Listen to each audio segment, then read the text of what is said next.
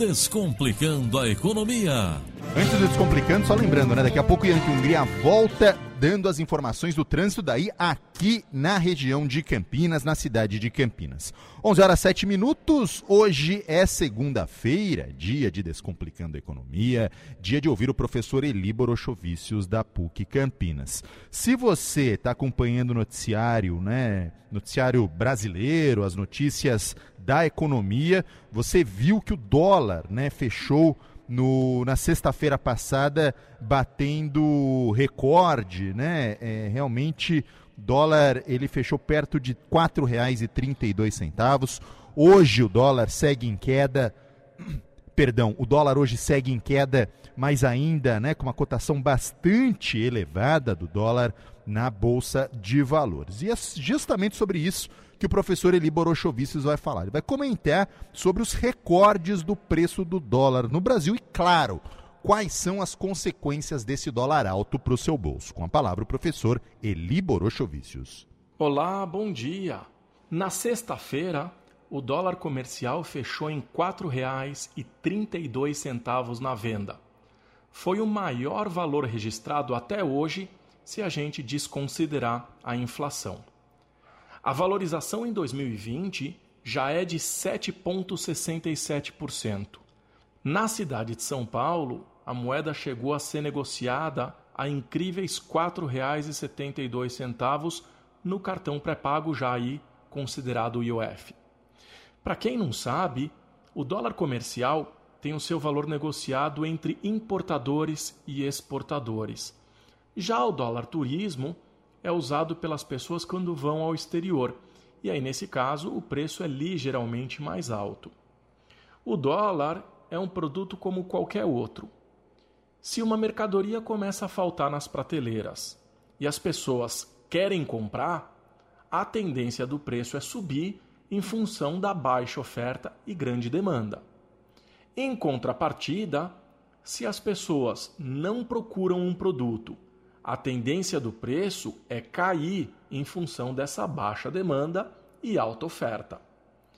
Quando um país começa a apresentar um cenário positivo e de estabilidade, geralmente o investidor se sente atraído e começa a entrar dólar no país.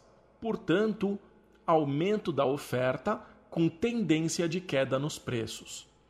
Por outro lado, quando a coisa não vai bem, existe fuga de capital e com pouca oferta da moeda, a tendência é de aumento de preço. Agora, essa oscilação, ela se dá em função não somente daquilo que acontece dentro do país, mas também em relação aos acontecimentos ao redor do mundo. E isso pode fazer com que o dólar tenha uma grande oscilação. A China, por exemplo, é um grande importador do Brasil e em função das adversidades com o coronavírus, a atividade econômica ali deve cair. E, por consequência, a economia brasileira pode desacelerar. Então, por cautela, o mercado começa a se movimentar e o preço do dólar sobe. A questão é que muitos produtos são importados e sofrem com essa alta. Em 2019, os principais produtos foram manufaturados, medicamentos, óleos combustíveis, peças para o setor automobilístico e circuitos integrados. Mas outros produtos que a gente importa acaba afetando diretamente a população de mais baixa renda. É o caso do trigo, que serve como matéria-prima para a fabricação do pão. Com o aumento do dólar, o combustível também aumenta e se engana quem pensa somente no carro particular. Os ônibus também são afetados, então as tarifas podem subir. Assim como os caminhões, então a tendência do frete é ter o seu preço majorado e, por consequência, é possível que esse aumento em cascata chegue a afetar o bolso da população. Não é diferente com soja, milho, café e com açúcar. Nesse caso, por uma outra razão. Como o dólar está alto, compensa os produtores exportarem ao invés de abastecer o mercado interno. E aí, com a escassez dos produtos no país, a gente pode ter um aumento do preço. E se os produtos importados vão ficar mais caros, os empresários aqui pensam: é, por que, que a gente não pode aproveitar, já que a concorrência está com preços mais altos, e a gente aumenta os nossos preços também? Por consequência, a gente aumenta os nossos lucros.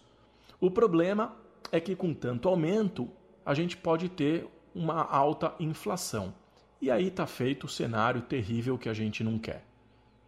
É preciso que o preço do dólar caia. Vamos aguardar.